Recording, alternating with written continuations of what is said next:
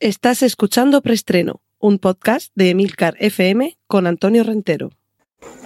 Bien, silencio todo el mundo. Motor. Sonido. Claqueta. Escena 1, toma primera. Acción.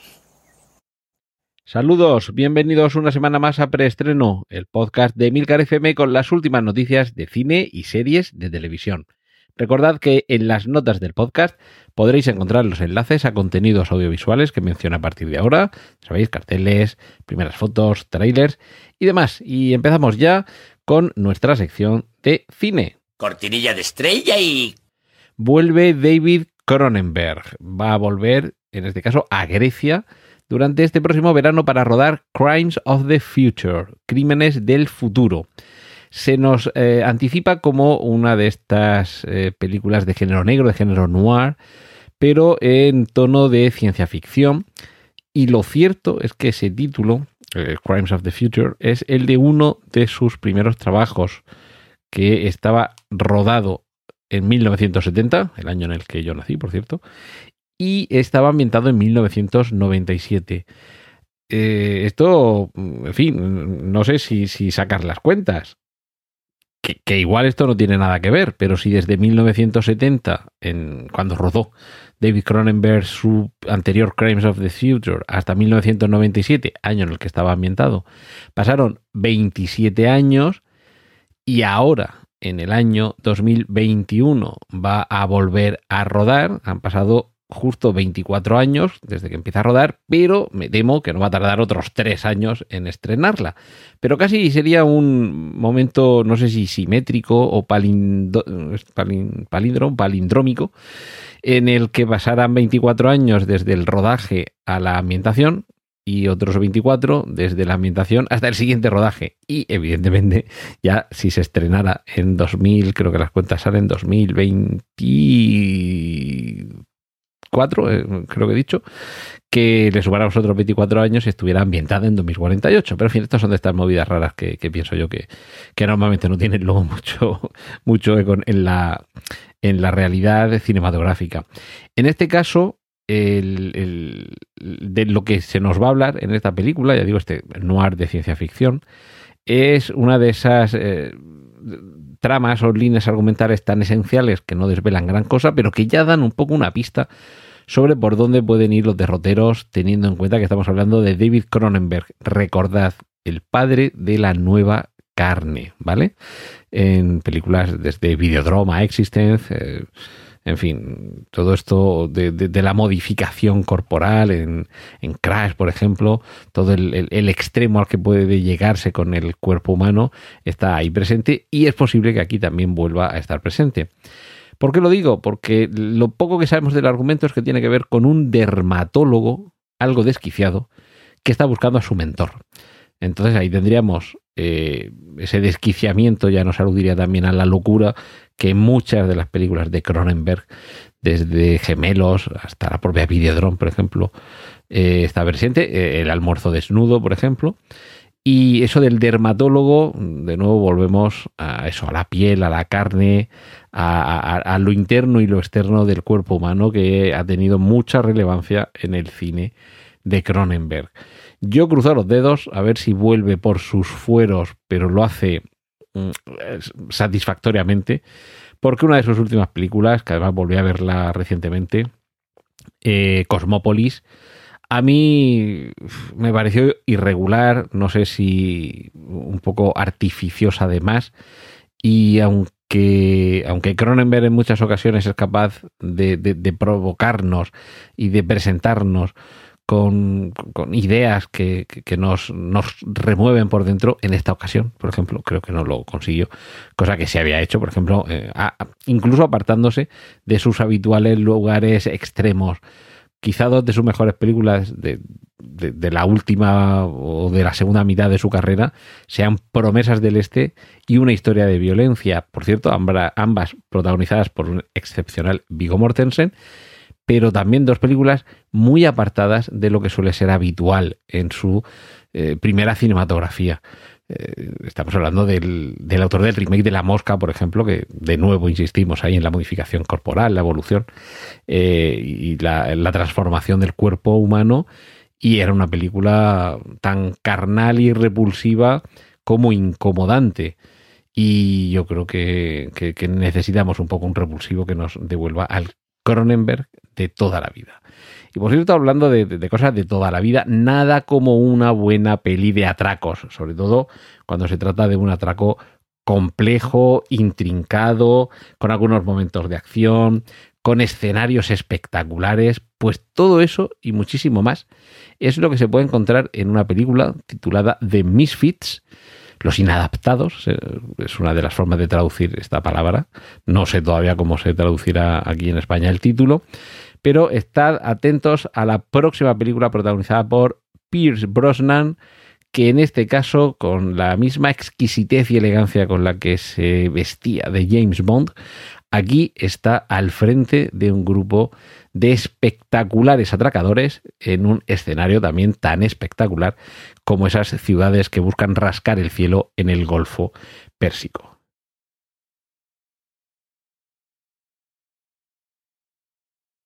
Casi podríamos decir que es una especie de misión imposible, pero en este caso al otro lado de la ley, ya digo, película muy, muy, muy espectacular y que me parece que se va a convertir. Bueno, hay, eh, el género haste, que es como se denomina en, en, inglés, de atracos, creo que este va a ser el haste de la temporada. Cortinilla de estrella y. Y lo que viene ahora sí que no os lo esperabais. Dentro de nuestra sección de remakes y secuelas, una película cuya primera parte, cuya primera entrega se estrenó hace 25 años bueno, hace 25 años, ya hace 25 años de todo, de hecho incluso hace 50 años de todo y 100 años de todo, pero nos vamos a ir a una película que se estrenó en el año 97, que estaba protagonizada por quienes en aquel momento eran una completa revolución con solo un trabajo en su haber. Y qué tal fue su éxito, que llegaron al cine en una de esas películas que van un poco eh, a servir como instrumento de ampliación del eco que ya tiene alguien, de la repercusión que ya tiene alguien, y por tanto la película suele ser no un desastre, sino una película que tampoco llega a ningún sitio. Y esto, por cierto, le ha pasado a los Beatles, le pasó antes a Elvis Presley, y hace 25 años, en 1997, le pasó a las Spice Girls. Sí, señores, estamos a punto de que las Spice Girls vuelvan al cine en una película que va a continuar, iba a decir con sus aventuras, pero es que de hecho se podría llegar a hacer una película interesante de las Spice Girls, eh, una película incluso con, con tintes dramáticos, viendo la evolución de los personajes, no estoy hablando de las personas reales, y mm, casi, no vamos a decir exactamente igual, pero casi, porque fue un poco más o menos por esa misma época, como lo que sucedió con Trainspotting, que la segunda parte, tanto en novela, eh, la novela creo que se llamaba Porno, de Irving Wells también, eh, pero la segunda parte en el cine, que sí que fue Trainspotting 2, sí que nos supuso un reencuentro 25 años después con los mismos personajes y planteando unos nuevos conflictos que creo que, si bien no llegan a estar al impacto de la primera, pero sí que supusieron un, trabajo más que interesante de retorno de los mismos, o casi los mismos actores a los mismos personajes, pero viendo cómo habían pasado 25 años para el director, para los actores y también, por supuesto, para los personajes. Pero bueno, mmm, esto todavía no, no sabemos cómo, cómo irá no sabemos de qué irá, está en sus primeras etapas de, de, desarrollo. Eso sí, parece que todas las Spice Girls, las cinco, van a participar. Y eh, todo eso, bueno, tengo entendido que sí que se han reunido para un tour musical del que no participa eh, Victoria Beckham, pero sí estará en la, en la película. Que en fin, veremos cómo, cómo funciona, pero desde luego esta semana, que ya advertí que iba a haber semanas en las que habría pocas noticias, el capítulo de remakes y secuelas, que solía ser muy nutrido, fijaos esta semana la película que me ha llamado la atención. Cortinilla de estrella y... Y vamos con nuestra sección de autobombo para recordaros que todos los lunes a las 5 de la mañana o a partir de las 5 de la mañana podéis descargaros aquí en Emilcar FM Oficina 19, un capítulo semanal de 10 minutos de duración con consejos, recursos, noticias, reflexiones sobre el teletrabajo. Y en estas últimas eh, entregas estamos abordando normalmente eh, trato dos temas y uno de ellos en estas últimas jornadas tiene que eh, en estas últimas entregas tiene que ver con los auriculares de cancelación activa de ruido. Así que si estáis interesados en este apartado, no voy a hacer un eh, exhaustivo análisis de todo lo que hay en el mercado porque excedería del tiempo y del interés de este podcast, pero si estáis mínimamente interesados y queréis alguna orientación sobre ello, incluso aunque no tenga nada que ver con vuestros intereses el teletrabajo, echadle una escucha porque seguro que resulta de utilidad.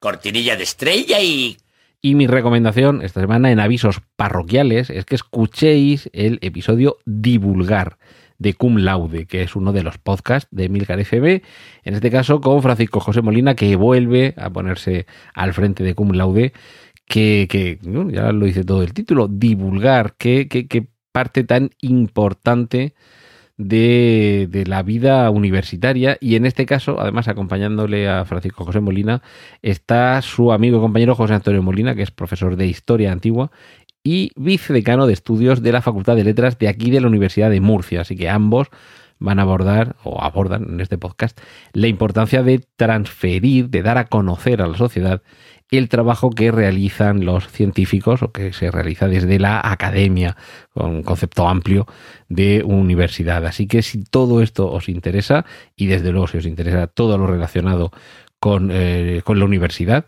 aquí en Cum Laude es donde encontraréis la información que necesitáis. Cortinilla de estrella y...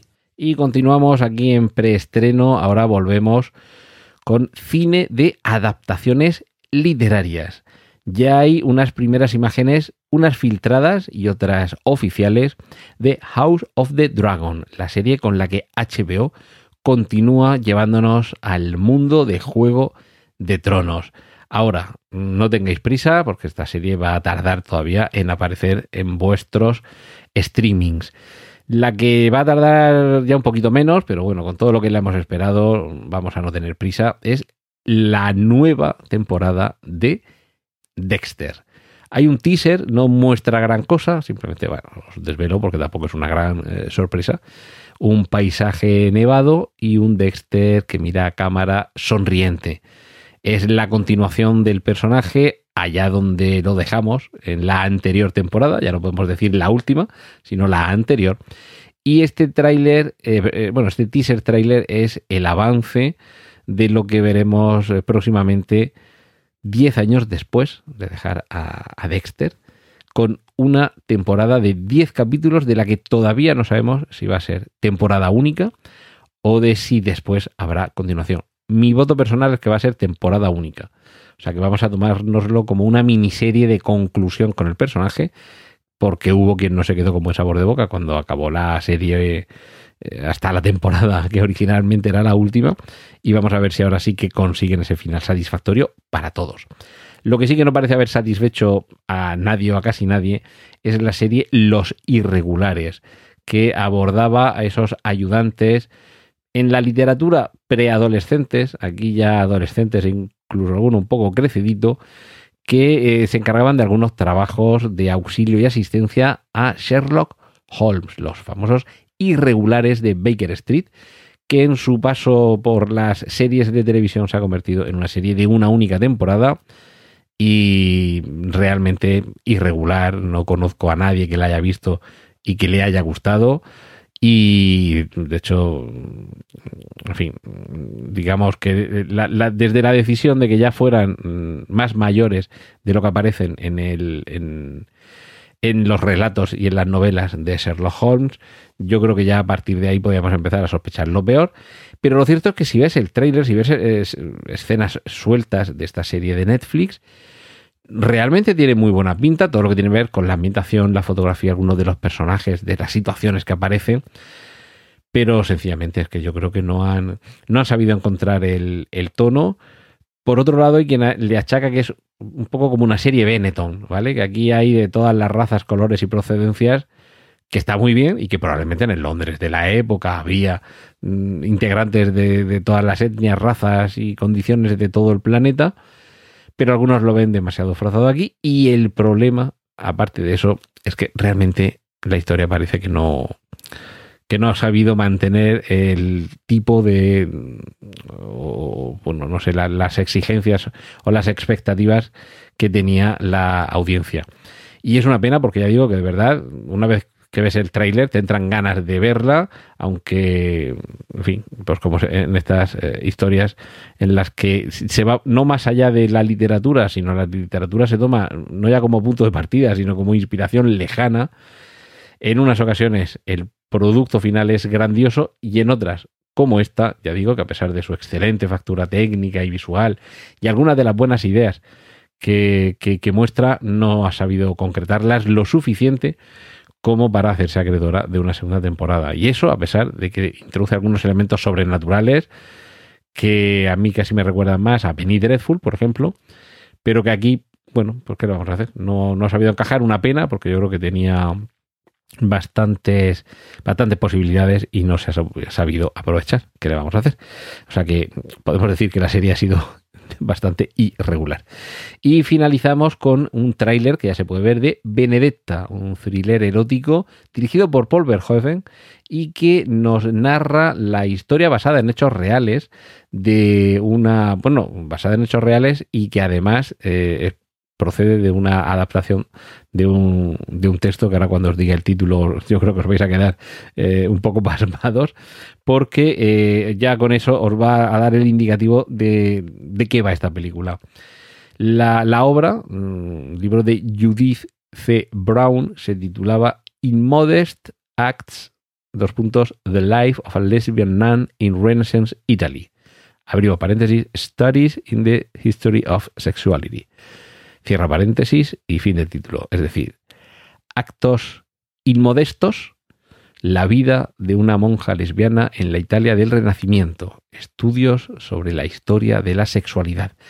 Y básicamente es la historia ambientada en el siglo XVII de Benedetta Carlini, una abadesa del convento de la Madre de Dios, que además de ser de esos personajes de la historia de la religión cristiana, de la religión católica, que tenía visiones, visiones además que fueron estudiadas por la iglesia y que mm, por un lado se le tenía como una visionaria y por otro como una especie de bruja.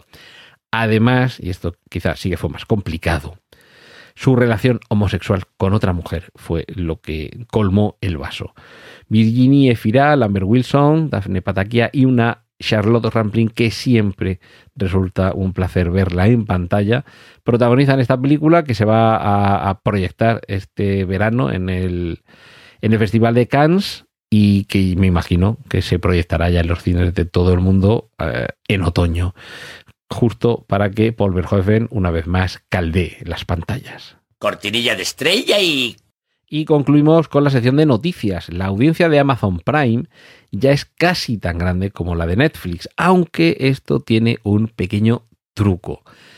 Amazon Prime Video tiene ya 200, eh, perdón, perdón, perdón, 175 millones de usuarios, pero de los, de los que ven de verdad la plataforma, porque más o menos se calcula que Prime, la, esta categoría premium de servicios de Amazon, que incluye el streaming de series de vídeo, pero que también incluye otros servicios, como la tarifa plana en envíos a domicilio y demás, eh, eso se supone que son unos 200 millones, de los cuales, entre comillas, solo 175 millones de clientes ven contenidos de esta plataforma. Eh, yo debo confesar que, en fin, no pasó mucho tiempo, pero bueno, estuve unos cuantos meses que estaba suscrito a, a Amazon Prime y todavía no me he molestado en ver nada en Prime Video. Y por el momento, y en aquel momento solo estaba suscrito a Netflix, no como ahora, que tengo, no sé, como 7 u 8 suscripciones a plataformas de streaming. Yo creo que, que me faltan.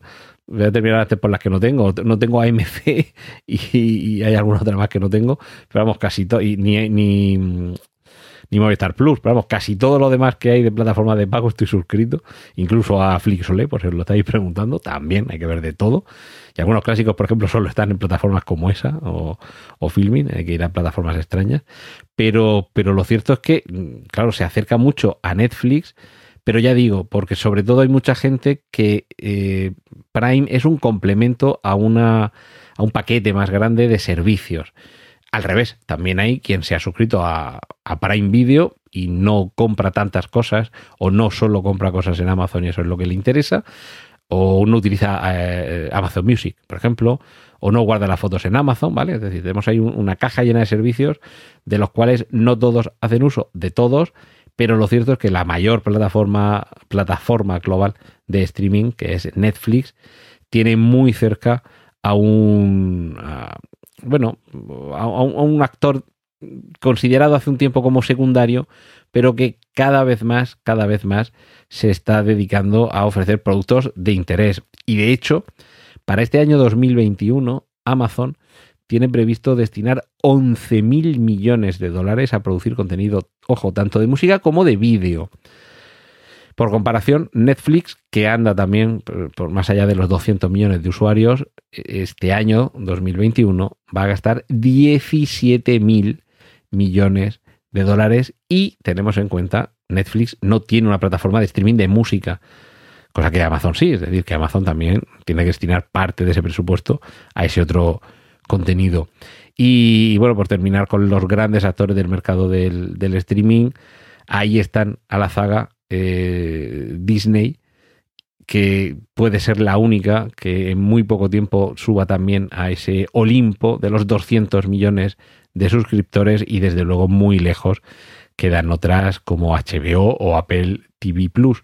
Pero bueno, creo que estamos en ese momento en el que hay una, una estrategia cruzada de todas estas plataformas por hacerse con el favor del mercado y yo insisto en esa práctica que recomiendo, por cierto, que es la de no suscribirse a todas. Está mal que lo diga yo, que estoy suscrito prácticamente a todas, pero eh, quienes vais persiguiendo una serie determinada o unas películas determinadas, nada impide el suscribirse por meses sueltos en función de que se esté estrenando, que os interese.